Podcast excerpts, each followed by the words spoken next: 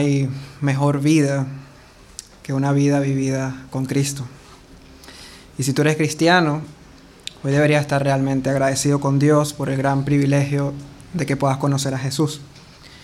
No hay nadie más bendecido que aquellos que se han arrepentido de su vida de pecado y han encontrado en Cristo un amoroso, un tierno y un gran Salvador para sus almas. Y tampoco hay mayor regalo que tener en Jesús a un Señor bueno y digno de ser obedecido. Nadie tiene mayores beneficios que aquellos que han sido adoptados como hijos de Dios, que han recibido la vida eterna, a quienes se les ha regalado el perdón de todos sus pecados y a quienes se les ha revelado el propósito para el cual estamos vivos. Nadie tiene mayores promesas que un cristiano.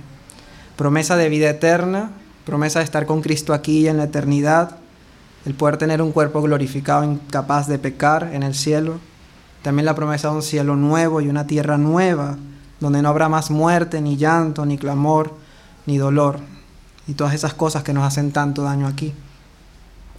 Además, tenemos todo esto como un regalo que no merecíamos. Ahora, no solo que no hayamos hecho nada para merecerlas, sino que además habíamos hecho todo lo contrario para no tenerlas. Y sin embargo, Dios nos las ha dado. Por eso no hay nadie más bienaventurado que una persona que realmente ha puesto toda su esperanza en Cristo Jesús. Pero todos los cristianos sabemos que a pesar de tener esas grandes bendiciones, la vida cristiana es tremendamente difícil. La vida cristiana está llena de dificultades, hay mucho sufrimiento y conlleva una dura e insistente oposición. Y si no fuese porque Cristo está con nosotros día tras día, la vida cristiana sería completamente imposible para nosotros. Y esto es algo que todos nosotros aquí, si somos cristianos, debemos tener muy claro para no hacernos falsas expectativas. Así que la primera enseñanza que quiero que hoy guardemos en nuestros corazones es esto. Todos los cristianos serán perseguidos. Tú y yo seremos perseguidos. Y si alguien hizo énfasis en esto y fue honesto acerca de la dificultad de la vida cristiana, ese fue nuestro Señor Jesucristo. En sus últimas conversaciones con sus discípulos, Él quiso que ellos tuvieran esto muy claro. Juan 15, acordados de las palabras que yo os he dicho, le dice Jesús. El siervo no es mayor que su Señor, y si a mí me han perseguido, también a vosotros los perseguirán. Pero si han guardado mi palabra, también guardarán la vuestra. Les continúa diciendo en Juan 16, estas cosas os he hablado para que no tengáis tropiezo. Os expulsarán de las sinagogas y aún viene la hora cuando cualquiera que os mate pensará que rinde servicio a Dios. Y harán esto porque no conocen al Padre ni a mí. Mas os he dicho estas cosas para que cuando llegue la hora os acordéis de que ya yo os lo había dicho. Jesús nos dice, quiero que lo sepan para que cuando suceda no crean que no es parte del plan de Dios.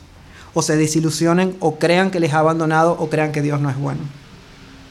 Lo que quiero que hagan cuando lleguen estas dificultades es que ustedes confíen en mí. Juan 16, 33. Estas cosas os he hablado para que en mí tengáis paz. En el mundo tendréis aflicción, pero confiad porque yo ya he vencido al mundo.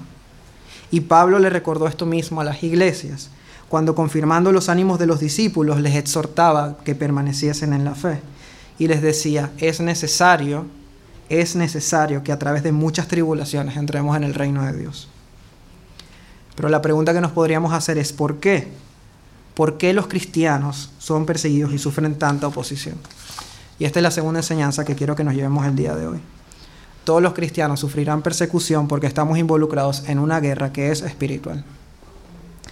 Esta guerra la inició Satanás al querer ocupar el lugar de Dios. Y como no lo logró, quiso destruir la imagen de Dios que había puesto en el ser humano. Él engañó a Adán y Eva y se rebelaron contra Dios y así el pecado y la muerte entraron en el mundo. Pero peor aún, el hombre quedó incapacitado para poder glorificar a su Creador. Y a partir de la caída todos nacemos con una inclinación natural al pecado, un pecado que no solamente tenemos, sino que además amamos y abrazamos voluntariamente. Y eso nos coloca en la posición de enemigos de Dios. Y hasta este punto parece que Satanás venció. Pero no, porque Dios tenía un plan, un plan para que esa imagen que fue perdida fuese restaurada en el ser humano. Y ese plan lo llevó a cabo por medio de su Hijo Jesucristo.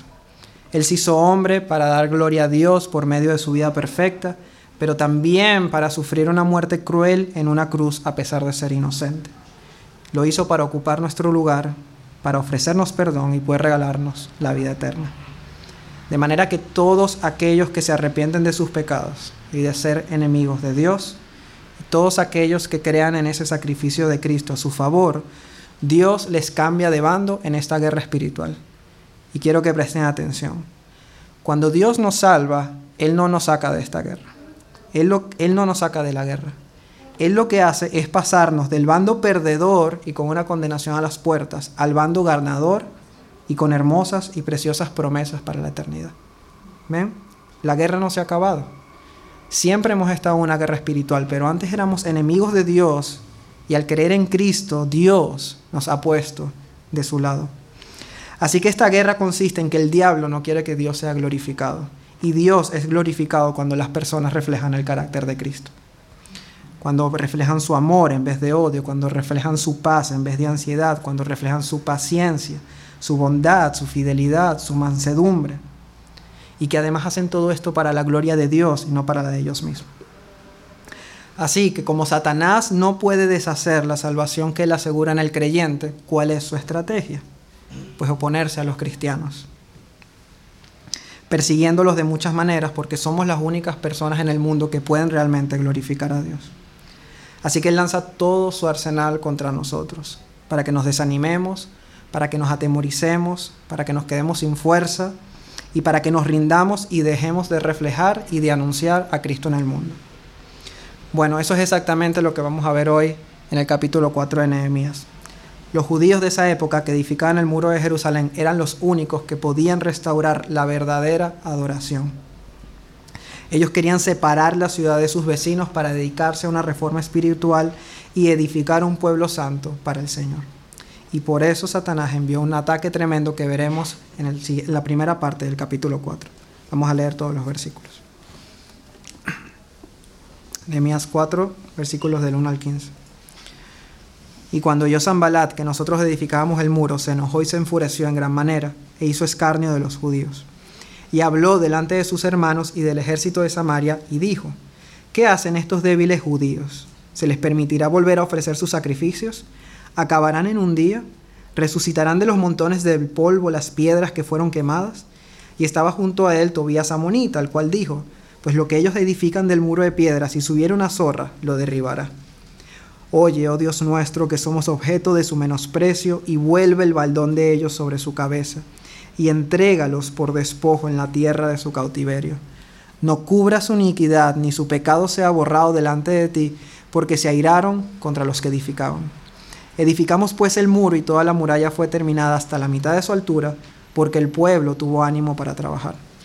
Pero aconteció que cuando oyendo Zambalat y Tobías y los árabes, los amonitas y los de Asdod, que los muros de Jerusalén eran reparados, porque ya los portillos comenzaban a ser cerrados, se encolerizaron mucho y conspiraron todos a una para venir a atacar a Jerusalén y hacerle daño.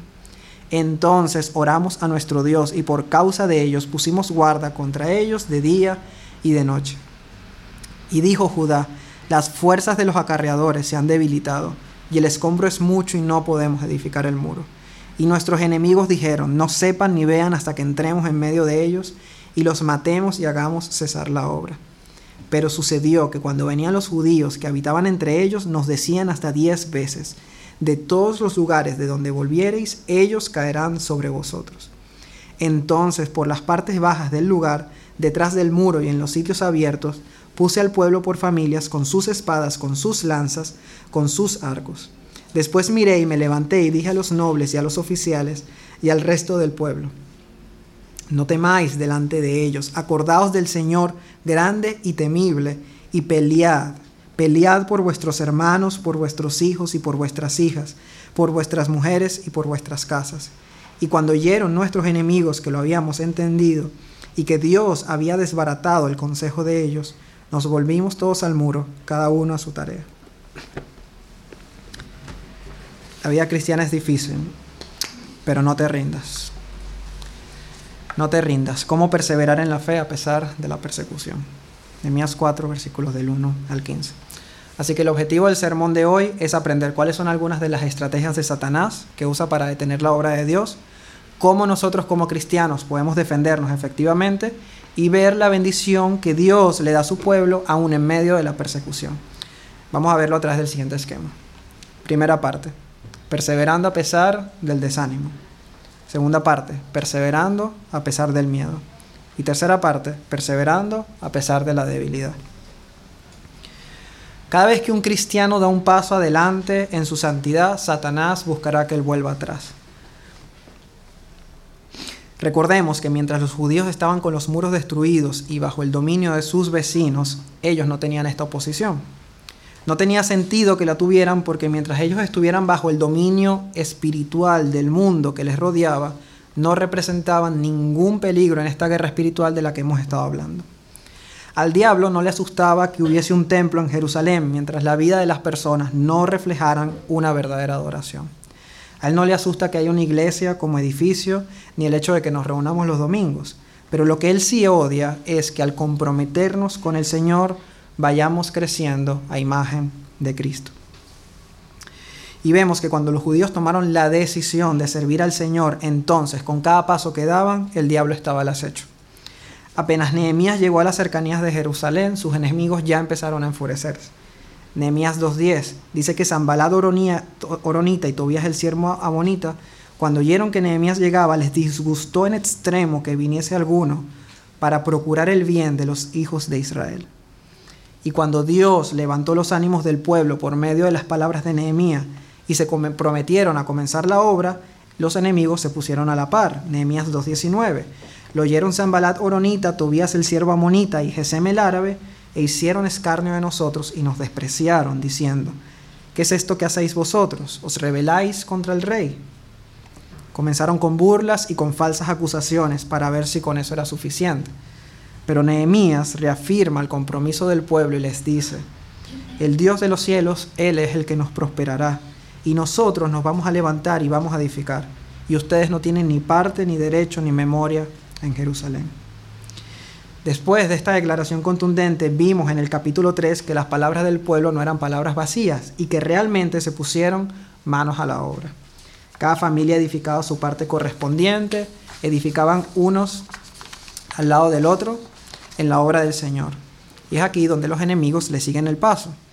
Es como si dijeran, con que van a trabajar con todo fervor, con que va en serio lo de reconstruir los muros, pues ya verán esos pobres judíos los que les espera. Primera parte perseverando a pesar del desánimo. Vamos a ver primero el ataque que usaron los enemigos, el escarnio, versículos del 1 al 3. Cuando yo Zambalat, que nosotros edificábamos el muro, se enojó y se enfureció en gran manera, e hizo escarnio de los judíos. Y habló delante de sus hermanos y del ejército de Samaria y dijo, ¿qué hacen estos débiles judíos? ¿Se les permitirá volver a ofrecer sus sacrificios? ¿Acabarán en un día? resucitarán de los montones del polvo las piedras que fueron quemadas. Y estaba junto a él Tobías Amonita, el cual dijo, lo que ellos edifican del muro de piedra, si subiera una zorra, lo derribará. Nos dice el versículo de uno que a causa del compromiso del pueblo, Zambalá, el gobernador de Samaria, se enfureció en gran manera. Se puso rojo, ardía de la rabia y fue provocado a una gran ira al verlos apasionados por la obra de Dios. Y el primer ataque que recibieron fue el escarnio. ¿Qué es el escarnio? El escarnio es una burla cruel cuya finalidad es humillar a alguien. Y esta estrategia puede llegar a ser muy útil porque las palabras, por inofensivas que parezcan, sí que nos pueden hacer muchísimo daño y todos nosotros lo sabemos. Además, Pablo nos dice en, Romanos que la palabra de los impíos es como veneno de víboras. Y Santiago nos dice que la lengua es como un fuego, un mundo de maldad y que el mismo infierno está detrás de las palabras corrompidas que salen de ella. Ahora, para que esta burla sea efectiva, tiene que haber una audiencia adecuada, alguien que esté dispuesto a reírse y a unirse. Y por eso se nos dice que Zambalat habló delante de todos sus hermanos, de Samaria y del ejército, y las dijo públicamente para que llegara a oído de los judíos, desmoralizarlos y convencerlos de que lo que estaban haciendo era una verdadera ridiculez. Así que el ataque consistió en atacar su capacidad, sus convicciones, sus esperanzas y sus estrategias a través de las cuatro preguntas que vimos en el versículo 2. ¿Qué hacen estos débiles judíos? ¿Qué incompetentes son? No tienen ejército y ni siquiera son constructores profesionales. ¿Restaurarán su muro? ¿Qué ilusos? ¿No se dan cuenta de que esta tarea es imposible? ¿Harán sacrificios? ¡Qué tontos! ¿Creen que por sus sacrificios a Yahvé este muro se levantará por, por obra de arte? ¿Acabarán en un día? ¿Tienen idea de cuánto tiempo durarán construyendo este muro? Resucitarán de los montones del polvo las piedras que fueron quemadas. Recuerden que el muro de Jerusalén había sido destruido y las puertas habían sido quemadas por los babilonios. Le están diciendo, ni siquiera tienen buenos materiales para construirlos. Van a construir un muro con unas piedras rotas, quemadas y básicamente con escombros. Y para completar, Tobías el Amonita se une a Zambalat y hace una burla más de la construcción, diciendo que si subiere cualquier animal tan ligero como una zorra por el muro, éste se caería. Como diciendo, incluso si llegan a levantarlo, se va a caer con un soplido. Bueno, hermanos, la burla puede venir por distintas razones en nuestra vida. Puede venir al predicar el mensaje del Evangelio y por creer en la palabra de Dios.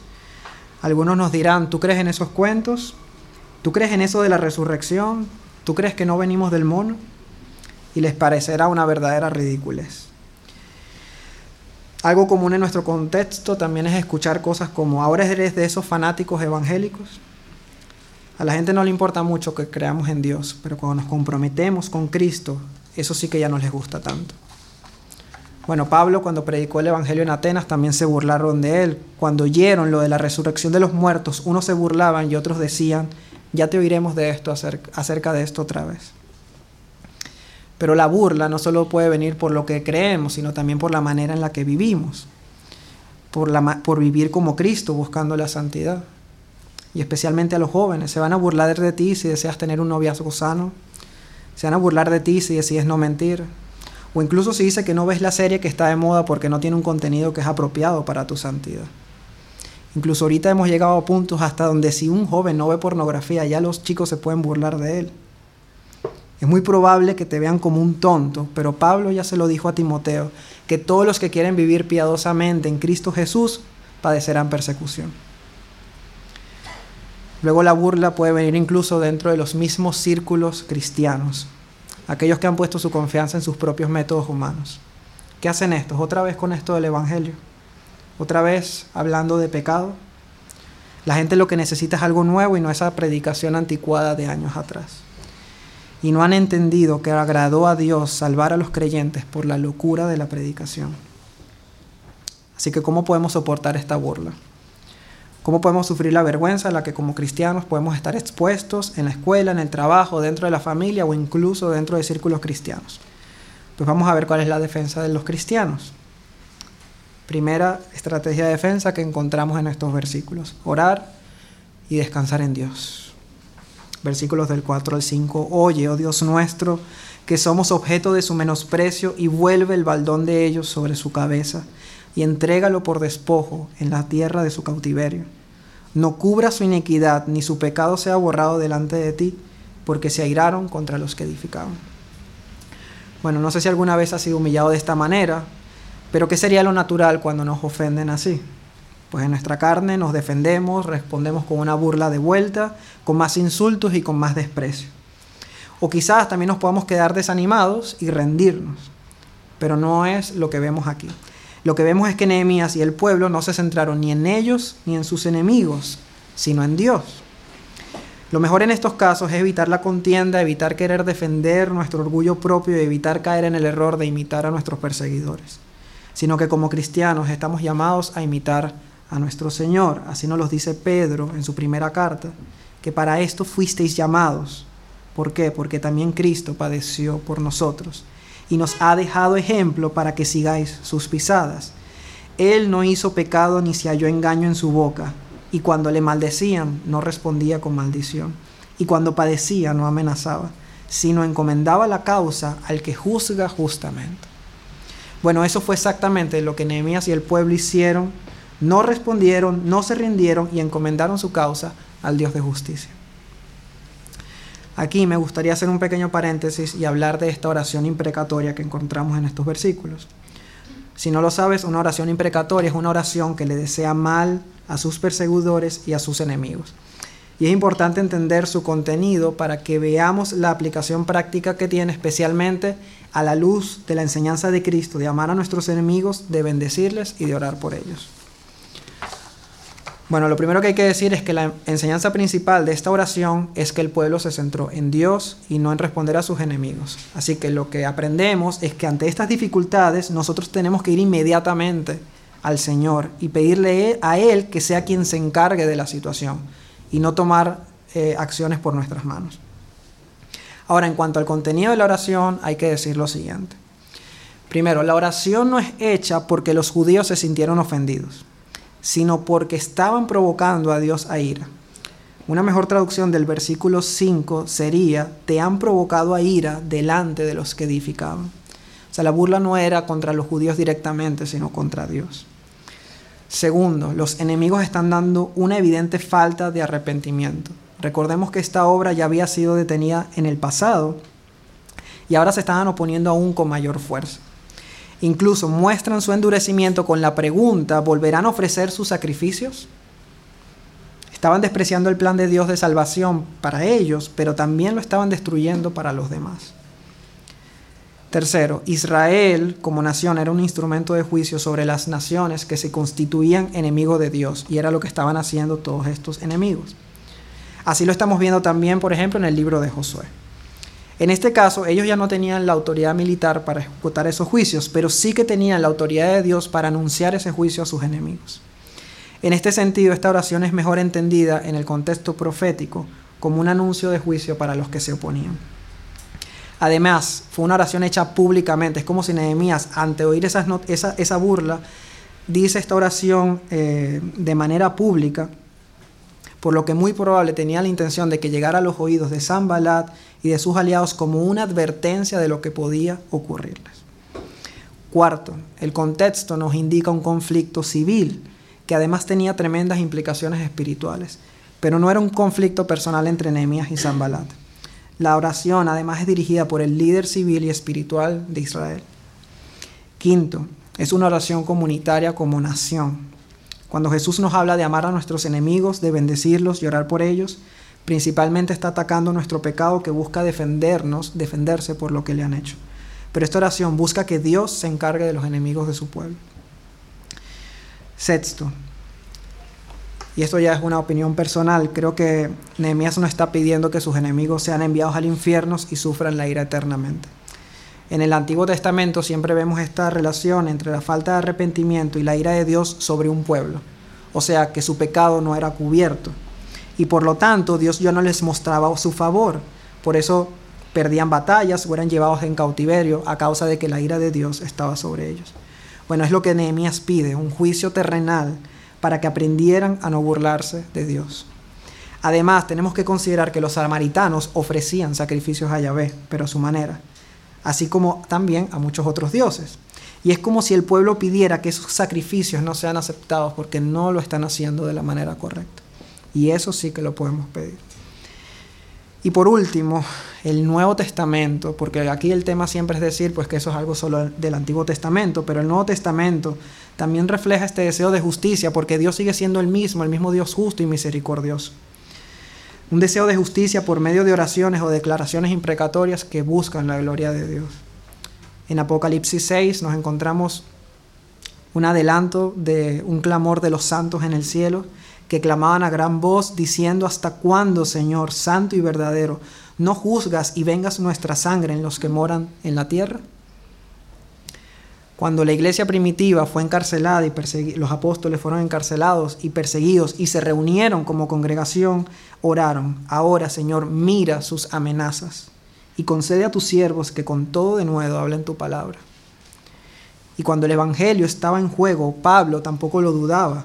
Como antes hemos dicho, también ahora lo repito, si algunos predica diferente Evangelio del que habéis recibido, sea anatema, que esté bajo maldición. Y de hecho, cada vez que pedimos al Señor que venga a su reino, estamos pidiendo justicia sobre sus enemigos. No son excluyentes las peticiones por misericordia mientras pedimos que Dios haga justicia. Pero siempre debemos tener cuidado que no sea causa de un disgusto personal, sino porque anhelamos que Dios sea glorificado en su justicia, así como también anhelamos que Dios sea glorificado en su misericordia. ¿Y qué sucedió cuando el pueblo se dirigió a Dios y no a sus enemigos? Pues es lo que vemos, la bendición de Dios. Ánimos para trabajar. Edificamos pues el muro y toda la muralla fue terminada hasta la mitad de su altura porque el pueblo tuvo ánimo para trabajar. Los enemigos quisieron desanimarlos, pero al orar a Dios por ayuda resulta que no solo no se desanimaron, sino que además el pueblo tuvo ánimo para trabajar. Tanto así que la muralla ya estaba unida entre sí, o sea, no habían espacios huecos y habían edificado hasta la mitad de la altura. ¿Y qué aprendemos aquí? Bueno, que lo que era aparentemente malo al principio, como todas esas burlas, resultó ser una bendición de Dios a los suyos. Y conocemos otros ejemplos donde la persecución, lejos de hacer daño, tiene el propósito de fortalecernos. Por ejemplo, los apóstoles fueron encarcelados y azotados por predicar a Cristo. Y nos dice en el libro de Hechos, capítulo 5, que salieron de la presencia del concilio gozosos de haber sido tenidos por dignos de padecer afrenta por causa del nombre de Cristo. Y todos los días en el templo y por las casas no cesaban de enseñar y de predicar a Jesucristo. O sea, la persecución les hizo salir con más gozo, con más ánimo para seguir anunciando el Evangelio. Y lo mismo pasó como aprendimos con los filipenses. Pablo estaba encarcelado a causa del Señor. Y resulta que en vez de esto, de desanimar a los creyentes, les hizo cobrar ánimo para hablar más la palabra. Así que recuerda siempre esto. Las burlas que recibes y los ataques de tu fe nunca son permitidos por Dios para hacerte daño, sino todo lo contrario. Dios la permite para que tu fe se fortalezca, incluso para que sea demostrado que tu fe es real y que tú no eres de aquellos que fueron sembrados entre pedregales, que habiendo oído al principio recibieron la palabra con gozo, pero que como no tenían raíz, creyeron solo por algún tiempo y en el tiempo de la prueba se apartaron. Pero tú no, tú no te rindas. Segunda parte de la predicación, perseverando a pesar del miedo.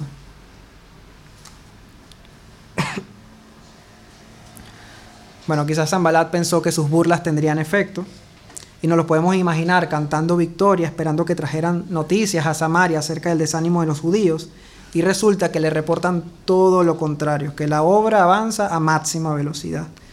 Así que su ira se incrementó aún más y pasó a la siguiente estrategia de ataque, la intimidación.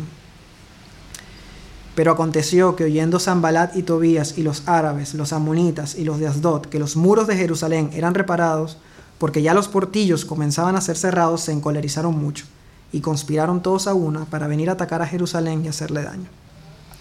Bueno, lo primero que podemos aprender es que cuando el enemigo falla a la primera, rara vez se rinde, sino que insiste en el ataque, esta vez uniéndose con otros para intimidar al pueblo de Dios.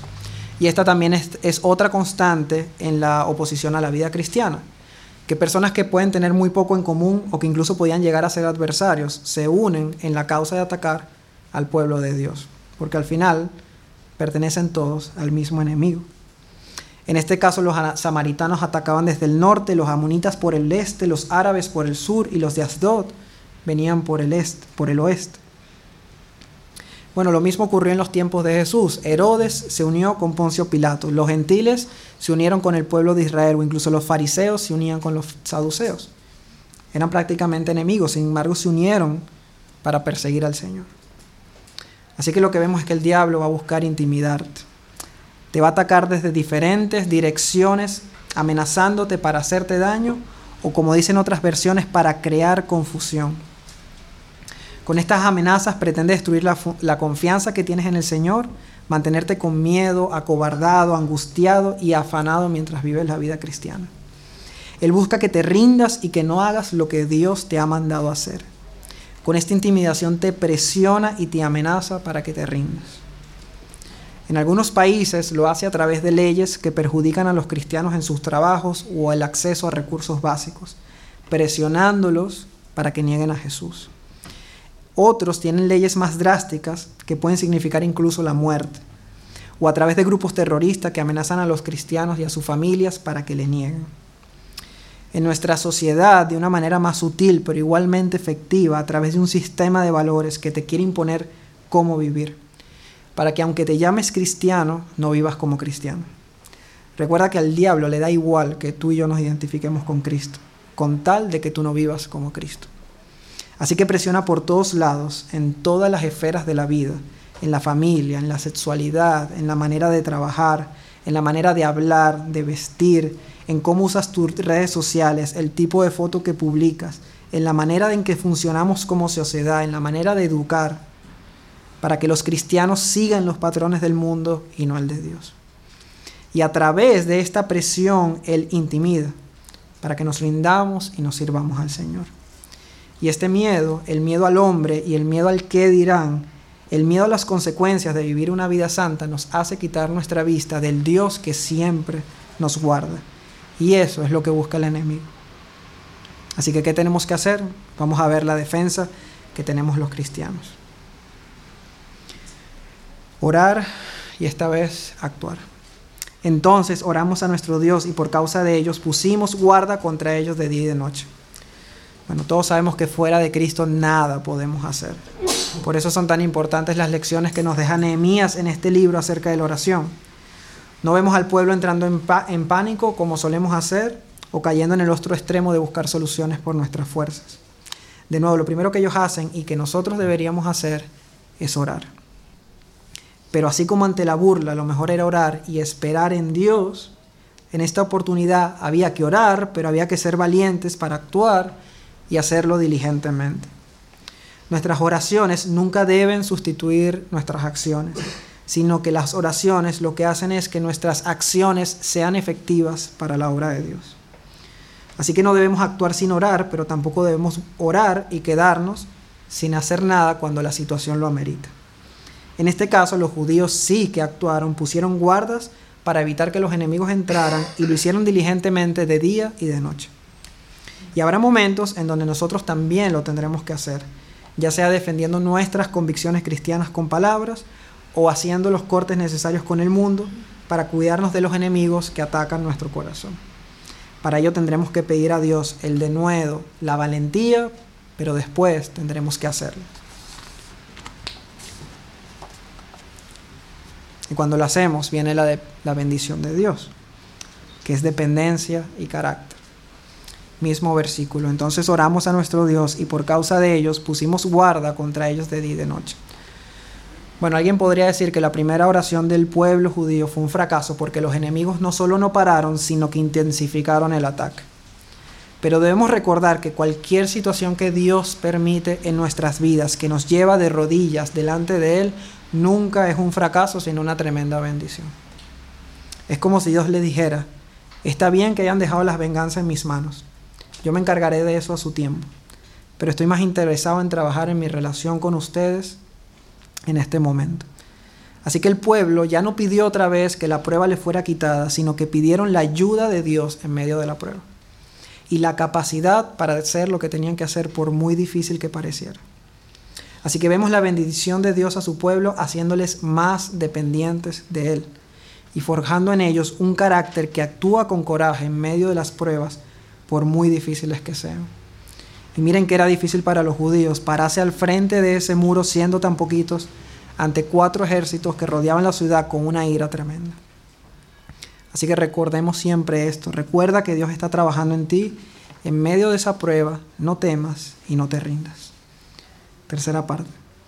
Perseverando a pesar de la debilidad. Como el enemigo es persistente, los judíos tendrían que resistir un tercer ataque. Así como lo tuvo que hacer Jesús cuando fue tentado en el desierto, no una, no dos, sino hasta tres veces. Esta vez el ataque de los enemigos fue el desaliento. Y dijo Judá, las fuerzas de los acarreadores se han debilitado y el escombro es mucho y no podemos edificar el muro. Y nuestros enemigos dijeron, no sepan ni vean hasta que entremos en medio de ellos y los matemos y hagamos cesar la obra.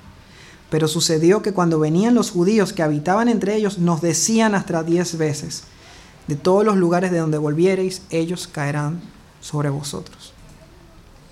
Así como la burla produce desánimo y el desánimo produce que digamos, ya no quiero seguir, el desaliento y la debilidad produce que digamos, ya no puedo seguir. Me quedo sin fuerzas. Esto es demasiado para mí. Es lo que vemos que dijo el pueblo. No podemos edificar el muro. Hay demasiados escombros. Y a su debilidad se le une también las palabras de los enemigos, que era como si les dijeran, no pueden, no pueden. Los mataremos y les haremos parar. Y como si fuera poco, el diablo también usa como instrumento incluso a otros judíos de alrededor.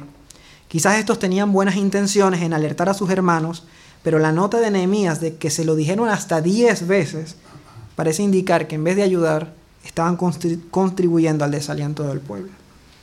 Bueno, esto también viene de Satanás, hacerte creer que no puedes, que la tarea es imposible y que te rindas. A lo mejor has empezado tu vida cristiana, pero después de un tiempo ves que hay tantos escombros en tu vida que te parece imposible avanzar. A lo mejor es un vicio que arrastras, o un matrimonio fallido, una vida entregada a la homosexualidad, deudas acumuladas o una grave enfermedad. Tu razonamiento te dice que no puedes, tus enemigos te dicen que no puedes, y a veces aún más dolorosos, hermanos inmaduros te van a desalentar en vez de fortalecerte. Bueno, te tengo una buena noticia. Es verdad, no puedes. ¿Sabías que una de las bendiciones más increíbles de ser cristiano es que podemos decir con total libertad que no podemos? Que podemos confesar tranquilamente que somos increíblemente débiles. Esto en el mundo sería una derrota total e incluso cuando la gente se ve así, se frustra, se deprime y pierde el propósito de su vida. Y sobre todo hoy en día donde vivimos en una sociedad que está convenciendo a todo el mundo de que son fuertes, de que sí pueden y que lo que, y lo que tenemos son personas más frustradas, más, más deprimidas y sin encontrar el propósito para el cual están aquí. Bueno, pero aquí lo importante no es lo que yo diga, lo que tus enemigos digan, ni lo que mis hermanos digan, ni mucho menos lo que el mundo diga. Aquí la palabra final siempre la tiene Dios y a Él es a quien tenemos que escuchar. Y es verdad, nosotros no podemos, pero en Él sí podemos. Escucha lo que Dios dice. Segunda de Corintios 12, del 9 al 11. Bástate mi gracia. ¿Por qué? Porque mi poder se perfecciona en la debilidad. Y lo que se debe producir es que nosotros digamos, pues de buena gana me gloriaré más bien en mis debilidades. ¿Para qué? Para que repose sobre mí el poder de Cristo. Y por lo cual, por amor a Cristo, me gozo en las debilidades, en las afrentas en las necesidades, en persecuciones y en angustia, que es todo lo que hemos estado viendo hoy. Porque cuando soy débil, entonces es cuando soy fuerte. Así que no te rindas. No te rindas porque tú no puedes, pero en el Señor sí puedes. Pero tampoco debes quedarte allí. También tienes que confiar, confiar en el plan que Dios tiene para ti. Y ese plan, parte de ese plan, y una parte muy importante de ese plan, es que tú y yo seamos parte de una comunidad de creyentes. La defensa de los cristianos. Una comunidad equipada y motivada. Entonces, por las partes bajas del lugar, detrás del muro y en los sitios abiertos, puse al pueblo por familias, con sus espadas, con sus lanzas y con sus arcos. Después miré y me levanté y dije a los nobles y a los oficiales y al resto del pueblo, no temáis delante de ellos, acordaos del Señor grande y temible, y pelead por vuestros hermanos, por vuestros hijos y por vuestras hijas, por vuestras mujeres y por vuestras casas. Hermanos, es imposible vivir como cristianos solitarios, de la misma manera que es imposible ganar una batalla como un soldado que no tiene ejército. Dios quiere que seas parte de una iglesia local sana. Es allí donde vas a poder encontrar las armas necesarias para poder soportar el desánimo, la intimidación, el desaliento y así poder avanzar la obra de Dios en tu vida y en el lugar donde Dios te ha colocado. Y eso sucede cuando estás en una congregación con un liderazgo que te equipa y que te anima a perseverar en el Señor. Si no lo haces así, tu vida cristiana se parecerá más a las de esos judíos que estaban alrededor de Jerusalén y que ponían tropiezo a la obra, aunque sus intenciones eran muy buenas. Tus intenciones eran muy buenas siguiendo al Señor, pero si no lo haces como parte de una congregación y junto a otros hermanos, entonces esas buenas intenciones se convertirán en tropiezo a la obra del Señor. Pero esto no se trata de buenas o de malas intenciones, sino del plan de Dios y de lo que debemos hacer. Así que lo primero que vemos en estos versículos es que necesitamos armas para pelear esta batalla y para edificar la obra. Tú no te puedes autoequipar. Tú necesitas ser equipado. Y es el mismo patrón que vemos en las iglesias del Nuevo Testamento. Dice que Jesús constituyó en su día apóstoles y a otros profetas, y en el día de hoy a evangelistas, a otros pastores y maestros, a fin de perfeccionar a los santos para la obra del ministerio, a fin de perfeccionar o de equipar o de capacitar a los santos para la obra del ministerio, para la edificación del cuerpo de Cristo. ¿Ven la relación que tiene la imagen de los judíos construyendo ese muro junto y la que tiene hoy aplicada a nosotros donde vamos edificando la iglesia unos junto a otros? Recuerden que no es tarea de los pastores hacer la obra del ministerio. No era la tarea de Nehemías construir el muro. El muro lo construyeron las 41 familias que vimos en el capítulo pasado. Pero Nehemías lo que hizo fue equiparles y darles los instrumentos correctos para que eso pudiera ser una realidad. La obra del ministerio la hacemos todos. Lo segundo que vemos es que necesitamos ser recordados constantemente, constantemente quién es el Señor, porque constantemente nos olvidamos quién es de Él. Necesitamos ser animados a poner nuestros ojos en Él, y es lo que hizo Nehemías para animarlos. Les dice, acuérdense del Señor. Ustedes ven a sus enemigos y se intimidan, ven sus fuerzas y se debilitan, pero nosotros tenemos que ver al Señor, que Él es quien es grande y temible. Y eso es lo que hacemos cada domingo y en cada reunión que tenemos en esta congregación, recordar quién es Dios y lo que ha hecho por medio de Cristo. Y lo tercero que vemos es que necesitamos una motivación para esta lucha. Ahora yo me pregunto, ¿puede haber una mayor motivación, y especialmente le hablo a los hombres, que luchar por tus hijos, por tu esposa o por tu hogar? Para todos nosotros no es algo digno el esforzarnos y el pelear por nuestros hermanos para ayudarles a crecer en la fe y que el nombre de Cristo sea conocido de una mejor manera. Te estás esforzando, te estás poniendo al frente para ayudar a otros cristianos a perseverar. Bueno, cuando lo hacemos así, también recibiremos la bendición de Dios, nuevas fuerzas y enemigos frustrados. Y cuando oyeron nuestros enemigos que, habíamos, que lo habíamos entendido y que Dios había desbaratado el consejo de ellos, nos volvimos todos al muro, cada uno a su tarea. Bueno, fueron humillados cruelmente y en vez de desánimo, Dios inyectó ánimo en sus corazones. Estuvieron bajo una intimidación brutal y en vez de miedo, Dios les dio coraje. Se quedaron sus fuerzas y Dios las renueva de tal manera que resistieron la presión y sus enemigos fueron frustrados y continuaron con la reconstrucción. Así que para terminar hagámonos estas preguntas. Al final de todo, ¿quién se llevó la gloria? Dios. ¿Cómo salieron los judíos después de esta tremenda persecución? Fortalecidos. ¿Quién parecía que ganaba? Satanás y sus aliados. ¿Quién venció? El Señor y todos los que sirven bajo su dirección. ¿Cuántos se mantuvieron en la obra? Todos. Todos nos volvimos al muro, nos dice Nehemías. Todos se volvieron al muro, ninguno se rindió, Dios los preservó a todos y así hará con los suyos y así hará con nosotros. Esto es lo que nos dice Jesús, que esta es la voluntad del Padre que me envió, que de todo lo que me, me diere no pierda yo nada, sino que lo resucite en el día postrero. ¿Ven que Dios es bueno aunque tengamos que pasar muchas dificultades en nuestra vida cristiana? Por eso no te rindas. Someteos pues a Dios, resistid al diablo y él huirá de vosotros. ¿Ven quién huirá? El diablo, no nosotros. Pero también si tú estás hoy aquí y no conoces a Cristo, quizás tú nunca has perseguido a un cristiano y quizás tú no te ves como un enemigo de Dios. Pero recuerda lo que es la persecución. Es todo aquello que busca alejar a las personas del carácter de Cristo. Y quiero decirte que cuando tú no deseas ese carácter, cuando ese no es tu propósito de vida, tú te constituyes un enemigo de Dios cuando amas más la mentira que la verdad, cuando no quieres dar alabanza a tu Creador, cuando escondes tu pecado, cuando amas más los placeres que a Dios, cuando miras a una mujer y adulteras con ella, y adulteras con ella en tu corazón, o cuando te enojas y airas con otros y no te arrepientes por ello, cuando desobedeces a tus padres y no pides perdón, cuando te burlas de otros, cuando crees que todo lo que tienes es tuyo y no de Dios, y cuando sales de aquí y sigues viviendo exactamente igual, entonces te constituyes un enemigo de Dios. Y si algo vimos hoy es que Dios es más fuerte que nadie y Él siempre va a vencer. Y cuando Él vence, no solo Satanás es vencido, sino todos aquellos que le sirven. Pero hoy, ese Dios poderoso, justo y temible, también te abre sus brazos con ternura y misericordia, llamándote y diciéndote, pásate a mi lado en esta guerra. Pásate al lado vencedor. No seas necio. Estás en el lado de la derrota, de la condenación. Ríndete y humíllate.